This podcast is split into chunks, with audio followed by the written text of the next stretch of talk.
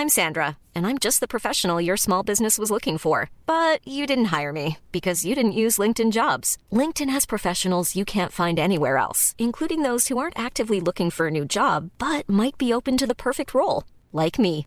In a given month, over 70% of LinkedIn users don't visit other leading job sites. So if you're not looking on LinkedIn, you'll miss out on great candidates like Sandra. Start hiring professionals like a professional. Post your free job on linkedin.com/people today.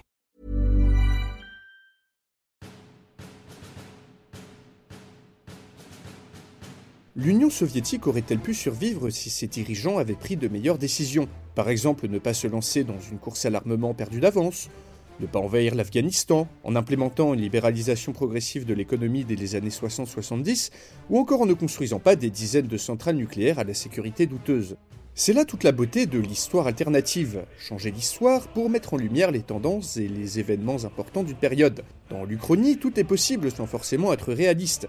Il existe sûrement un univers où l'URSS a colonisé Mars et dominé le monde avec une armée d'ours clones cyborgs. Mais une chose est néanmoins certaine dans notre réalité, en 1991, le communisme en Union soviétique n'en avait plus pour longtemps, et de manière réaliste, tous les SI du monde n'auraient fait que prolonger son agonie. Chute des cours du pétrole, économie en ruine, bureaucratie tentaculaire, corruption, agitation nationaliste et indépendance en veux en voilà, cette année-là, les planètes et les dieux sont déligués contre Gorbatchev, alors à la tête de l'URSS, qui avait quelques années plus tôt entamé une série de réformes politiques et économiques supposées sauver le régime. Les fameuses perestroïka et glasnost, qui, comme l'on sait, ont débouché sur la chute du mastodonte soviétique et le début d'une sombre période de transition vers le capitalisme qui fera des millions de morts dans les pays de l'ex-URSS. Mais en août 1991, deux jours avant la signature d'un traité d'union censé donner plus d'autonomie aux différentes républiques composant l'URSS, les conservateurs communistes, réunis dans un comité d'état d'urgence, vont organiser un coup d'état, un putsch, destiné à reprendre en main la situation, rétablir l'ordre et faire marche arrière sur nombre de réformes libérales. Mal préparées, la tentative rate lamentablement et finit par accélérer le processus de délitement, déjà en phase terminale. Mais un succès de ce putsch aurait-il pu sauver l'Union soviétique? Le retour d'un communisme plus répressif et de lignes dures aurait-il pu, dans le contexte, faire perdurer le système soviétique quelques années, voire quelques décennies supplémentaires? On va voir ça dans cette vidéo. Bonjour à tous chers abonnés et spectateurs, Aujourd'hui, on va faire d'un putsch raté le début d'une histoire alternative où l'URSS ne s'écroule pas en 1991. Et on va voir si, ce faisant, la chute de la glorieuse Union aurait pu être ralentie voire évitée. Alors sans rentrer trop dans les détails, le déclin de l'Union soviétique ne date pas des années 90. Déjà, fin 1970, un rapport du KGB affirme qu'en termes de produit national brut, l'URSS était dépassée par le Japon ou encore la République fédérale allemande. Un comble pour une union bien plus grande, plus riche en ressources et plus peuplée que ces deux pays-là réunis. S'ajoute ensuite à ce déclin économique l'Afghanistan, une invasion désastreuse qui a saboté la crédibilité de l'armée rouge, Tchernobyl, qui a encore plus érodé la confiance et coûté très très cher, la corruption rampante qui rendait toute prise de décision fastidieuse et lente, et les réformes de Gorbatchev, Perestroïka et Glasnost qui ont fini d'embrouiller tout le monde. Bref, tout un tas de facteurs qui nous amènent à ce qui nous intéresse aujourd'hui, le putsch de Moscou, la dernière tentative des conservateurs du parti de reprendre le contrôle de la situation. Un putsch composé de diverses personnalités issues d'un comité d'état d'urgence, comme le ministre de la Défense Yazov ou le directeur du KGB Kryushkov. Dans la réalité, lors du coup d'état, le refus de Gorbatchev, alors président de l'URSS, de démissionner sans faire de vagues, ainsi qu'un manque de soutien de la population et de l'armée, ont permis à Boris Eltsine, qui deviendra le premier président de la Fédération de Russie par la suite, de mobiliser ses soutiens et de contrer le putsch. En fait, même si celui-ci aurait très bien pu réussir, il aurait fallu à ce fameux comité d'état d'urgence bien plus de soutien de la part de l'armée et de la population, ce qui n'avait pas, d'autant plus que leur petit projet était connu des Américains depuis deux mois. Mais on est ici pour changer l'histoire, et dans le scénario qui va suivre, on va tenter de voir comment ces putschistes, s'ils avaient réussi leur coup, auraient pu se débrouiller pour guider l'URSS dans l'immense bordel qu'ont été les années 90 en Europe de l'Est. Un monde où l'Union stoppe sa libéralisation économique et sociale, purge le parti et tente d'employer la force pour garder certaines républiques sous son giron. Bref, un scénario qui mettra en évidence les problèmes monumentaux frappant les soviétiques à l'époque, et les facteurs qui font que ce putsch était voué à l'échec depuis le début. Pour plus de détails sur la chute de l'URSS, je vous conseille d'ailleurs l'excellente série de GouVHD sur le sujet, qui m'a d'ailleurs inspiré pour faire cette vidéo, ainsi que les sources que j'ai mises à disposition dans la description. Ah, et comme d'habitude, si vous appréciez mon travail, un j'aime et un abonnement sont la meilleure chose que vous puissiez faire pour me le dire. Et sur ce, passons au scénario. Alors dans cette réalité alternative, le 19 août 1991, Les membres du comité d'état d'urgence font leur putsch, sauf qu'ici, eh ben, quelle chance incroyable, tout se passe bien pour eux. L'armée, dans sa majorité, suit les putschistes et prend le contrôle des bâtiments officiels sans discuter. Boris Eltsine ne parvient à rallier ni les militaires ni la population pour contrer le coup d'État et se fait capturer par les forces spéciales après un siège de quelques heures au Parlement russe. Les moscovites restent placides devant la situation et s'enferment chez eux. Quant à Gorbatchev, qui n'est pas à Moscou à cette période, après avoir reçu un appel des putschistes, va estimer qu'il est mieux pour lui de démissionner sans faire de vagues et laisse ainsi le pouvoir aux conspirateurs. Dans ce scénario, la ligne dure du Parti communiste est revenue au pouvoir. Les putschistes sont bien conscients que pour redresser la situation, il va falloir de la poigne. Parce que mettre les putschistes au pouvoir, bah c'est bien, mais les y maintenir c'est mieux. Et vu la situation de l'URSS en 1991, bah c'était pas gagné du tout. Économiquement, la chute des cours du pétrole, principale source de revenus de l'Union, ainsi que les réformes ont créé des pénuries durables. On ne trouve plus rien dans les magasins, et le marché noir explose en même temps que la criminalité. Diplomatiquement, les pouvoirs ont tellement été redistribués entre les différentes républiques que sans violence, impossible de se faire entendre ou d'accomplir quoi que ce soit. Les républiques composant l'URSS voulant au minimum l'autonomie et au pire l'indépendance. Politiquement, c'est le bordel entre les conservateurs, les réformateurs ou encore les nationalistes, alors qu'entre le parti, le parlement ou les gouvernements locaux, plus personne ne sait vraiment qui prend les décisions et comment celles-ci sont mises en place. Et enfin, militairement, l'armée rouge, autrefois si puissante, est à bout de souffle. Sous-équipée, parfois même sous-nourrie, avec des officiers qui n'hésitent pas à revendre les armes ou uniformes de leurs soldats au marché noir. Des soldats traités comme de la merde donc, pas très très motivés à aller se faire étriper et on peut les comprendre. Quant au KGB, les services secrets, même si la vieille garde ne rêve que du retour du communisme à l'ancienne, où l'organisation disposait d'un pouvoir immense, eh bien les jeunes officiers n'étaient pas très chauds pour ça, et n'avaient de toute façon pas les moyens de rétablir une répression à l'ancienne. Un agent derrière chaque mineur, ça n'était plus possible en 1991. Bref, vous voyez le tableau, avec une situation pareille, il aurait forcément fallu faire des compromis. Et au final, je pense que malgré une apparence plus autoritaire, le comité d'état d'urgence aurait dû suivre à peu près la même voie que Gorbatchev. Voilà, le scénario terminé, bisous, au revoir. Mais bon, imaginons. Imaginons que les putschistes arrivent à se faire obéir par l'administration, l'armée et le KGB, ce qui, comme vous avez pu le voir, n'aurait pas été une mince affaire. Qu'aurait-il fait? Même si ceux-ci étaient favorables à une transformation de l'URSS, le but de leur coup d'État était de remettre de l'ordre. Et comment on remet de l'ordre chez les soviétiques? Une purge, une bonne grosse purge. Purge du KGB, purge de l'administration, purge de l'armée, purge des corrompus, mais également purge des opposants et des journalistes. Alors relax, hein, en 1991 on n'était plus en mode purge stalinienne, les gens purgés auraient été limogés, mis au placard ou en prison, pas exécutés dans une tranchée, mais grosse purge quand même. En fait, si le comité d'état d'urgence avait voulu reprendre la main et faire en sorte que cette main soit de fer, il aurait fallu faire un grand nettoyage, car sans des institutions et une société obéissante au parti, il aurait été impossible pour eux de faire quoi que ce soit. Ensuite, malgré une volonté de transformer l'URSS, affichée principalement dans le but de s'attirer la sympathie des Occidentaux, le comité aurait dû faire marche arrière sur de nombreuses réformes de Gorbatchev, Décentralisation du pouvoir, liberté de la presse, liberté de manifester, même si un retour en arrière total n'était pas possible, la glasnost et la perestroïka sont ici abolies par le comité. Les chaînes de télé et de radio sont à nouveau mises sous la coupe du KGB, la loi martiale déclarée et les opposants trop virulents arrêtés. La population russe Je pense qu'à part les nationalistes extrémistes, personne n'aurait vraiment bronché.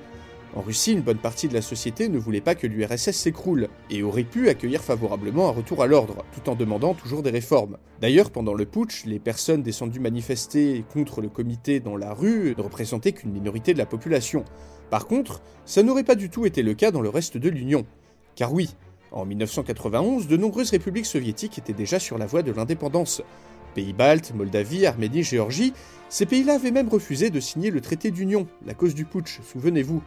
Le putsch, dans ce scénario réussi, à la suite duquel de nombreuses autres républiques auraient voulu se séparer de l'URSS. Le divorce était déjà consommé depuis longtemps, et le traité d'union proposé par Gorbatchev donnait trop de liberté aux républiques. Ainsi, celui-ci aurait très sûrement été dénoncé par le comité, ce qui aurait déclenché des déclarations d'indépendance à la chaîne en réaction. Si le comité avait voulu garder, disons, les pays baltes, il aurait fallu y envoyer l'armée et y exercer une répression féroce, coûteuse, longue et donc impossible. Je pense donc que les républiques qui dans la réalité refusaient totalement de faire encore partie de l'Union auraient été lâchées, peut-être après une intervention armée, une résistance passive ou quelques combats, mais pour un résultat final similaire. Le nationalisme y était trop fort. Il aurait été impossible de les garder sans une guerre brutale impossible à mener pour une union économiquement lessivée. Sauf que si l'URSS peut survivre au départ de la Moldavie, il en est autre chose concernant l'Ukraine, la Biélorussie ou le Kazakhstan. Disposant d'une forte population russophone, ces républiques n'auraient jamais été abandonnées par un comité dont le but est la survie de l'Union soviétique. Ainsi, L'Ukraine, le Kazakhstan, la Biélorussie et peut-être quelques républiques d'Asie centrale auraient été gardées par tous les moyens, y compris violents. Si les nationalistes de ces pays-là avaient décidé de faire sécession, ou que les armées locales composées de natifs du coin s'étaient rangées du côté de l'indépendance, alors on aurait très sûrement assisté à une guerre civile. Des armées majoritairement russes, envoyées par Moscou, auraient affronté les indépendantistes ukrainiens, biélorusses ou kazakhs, dans un conflit qui aurait rappelé la guerre de Tchétchénie à plus grande échelle, un massacre quoi, une immense boucherie.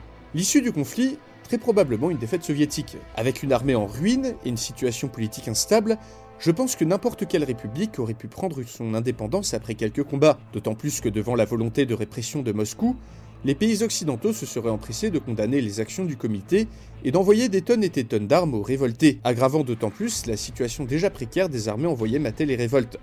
Dans le meilleur, mais vraiment le meilleur des scénarios, l'URSS aurait survécu, euh, violemment ou pas, avec la Biélorussie, l'Ukraine, ou du moins sa moitié russophone, le Kazakhstan et peut-être quelques républiques d'Asie centrale. Dépend des interventions étrangères dans le conflit, de la motivation d'une armée affamée et dirigée par des généraux corrompus, ainsi que de la violence que le nouveau gouvernement aurait été amené à déployer. Certains endroits auraient pu être pacifiés à coups de tuerie, genre place Tiananmen, des villes rasées et toute résistance anéantie. Les apprentis indépendantistes auraient pu réfléchir à deux fois avant de sortir du bois. Donc on arrive vers 1992-1993, avec une URSS désormais resserrée sur l'essentiel de ses territoires russophones. Une chose est sûre, les choses n'auraient pas pu continuer telles qu'elles étaient avant. Devant la montée du nationalisme russe, les dirigeants du comité, si toujours au pouvoir, n'auraient tout simplement pas pu le faire disparaître, et auraient dû s'en accommoder en remettant au goût du jour la prépondérance de la langue et de la culture russe. En gros, recréer une Union soviétique nationaliste, centrée autour de la Russie, avec pour but la russification des républiques encore attachées à l'Union, accompagnant une politique de centralisation à l'opposé des réformes de Gorbatchev. Mais économiquement, cette URSS resserrée aurait toujours été une ruine. Les pénuries et la pauvreté auraient été partout, et toutes les purges du monde n'auraient pas pu renverser la situation. En fait, l'économie soviétique de 1991 était tellement désorganisée par les réformes de Gorbatchev que le simple objectif de rétablir un minimum d'efficacité dans la production agricole aurait été hors de portée pour les nouveaux gouvernants. Certaines mesures auraient pu permettre de limiter les dégâts et les pénuries, comme réguler à nouveau le marché, combattre l'économie informelle, ou contrôler à nouveau les entreprises d'État pour empêcher la spéculation, alors qu'à l'inverse des mesures de Gorbatchev, comme autoriser l'auto-entreprise, auraient pu être gardées. Dans tous les cas, la situation aurait au mieux stagné. Bref, petit résumé, on se retrouve ici avec une URSS resserrée, ruinée, isolé politiquement, un dinosaure sur le déclin, et rien que pour arriver à ce résultat, il nous a fallu admettre qu'une armée diminuée et peu motivée serait allée se faire joyeusement étriper contre des indépendantistes de tout poil, qu'une société de contrôle aurait pu être rétablie par un KGB pas franchement enthousiaste et manquant de moyens, et enfin que le peuple russe, ayant eu un aperçu du libéralisme, ne se serait pas soulevé contre les dirigeants du comité. On a vu plus facile comme scénario, je vous l'accorde, mais au moins vous avez eu un aperçu de la difficulté de faire survivre l'Union soviétique de 1991. Donc quelle suite pour le scénario? Si on veut que l'URSS tienne debout, je vois deux embranchements. En un, un scénario à la Corée du Nord, où l'Union soviétique, incapable de réforme, tombe dans une dictature communiste à l'ancienne, avec des famines, une des pires sociétés policières du monde, et une bande de vieux dinosaures qui s'accrochent au pouvoir. Une union isolée, n'ayant plus aucun poids politique, stagnant technologiquement et économiquement, une relique de la guerre froide dont la population, après avoir brièvement connu la libéralisation, cherche à s'enfuir de l'enfer qu'est devenue cette URSS alternative. Et en deux, eh bien, après les interventions soviétiques dans ces républiques, la perspective d'un blocus total des pays occidentaux et l'état de l'économie font enfin se rendre à l'évidence les membres du comité.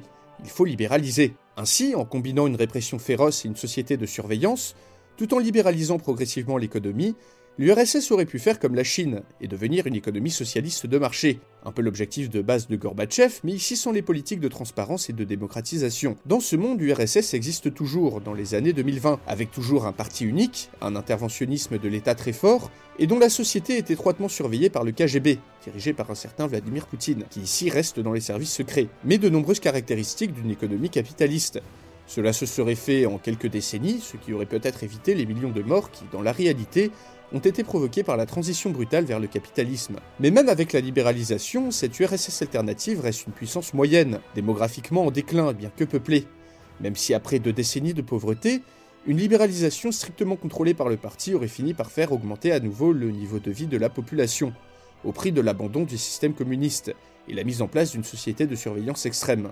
Mais pour ça, il aurait fallu énormément de si, ce qui fait de ce scénario, le plus positif je dirais, un scénario très peu probable. En conclusion, je dirais que ce scénario démontre à quel point l'URSS en 1991 était à l'agonie. Sa survie aurait nécessité de très grands efforts d'imagination, beaucoup de si et énormément de chance. Le succès du putsch de 1991 n'aurait fait que prolonger la chute d'un système de toute façon déjà mort depuis plusieurs décennies. Et je vous conseille encore une fois la série de Gouvage D sur la chute de l'URSS qui fait un bon complément à cette vidéo.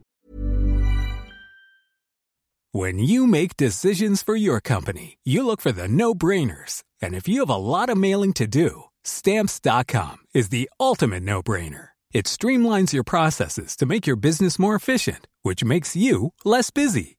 Mail checks, invoices, legal documents, and everything you need to keep your business running with stamps.com. Seamlessly connect with every major marketplace and shopping cart. Schedule package pickups and see your cheapest and fastest shipping options from different carriers with rates up to 89% off USPS and UPS rates. And with the stamps.com mobile app, you can take care of mailing and shipping wherever you are. Make the same no-brainer decision as over 1 million other businesses with stamps.com. Sign up with code program for a 4-week trial plus free postage and a free digital scale. No long-term commitments or contracts. That's stamps.com. Code program.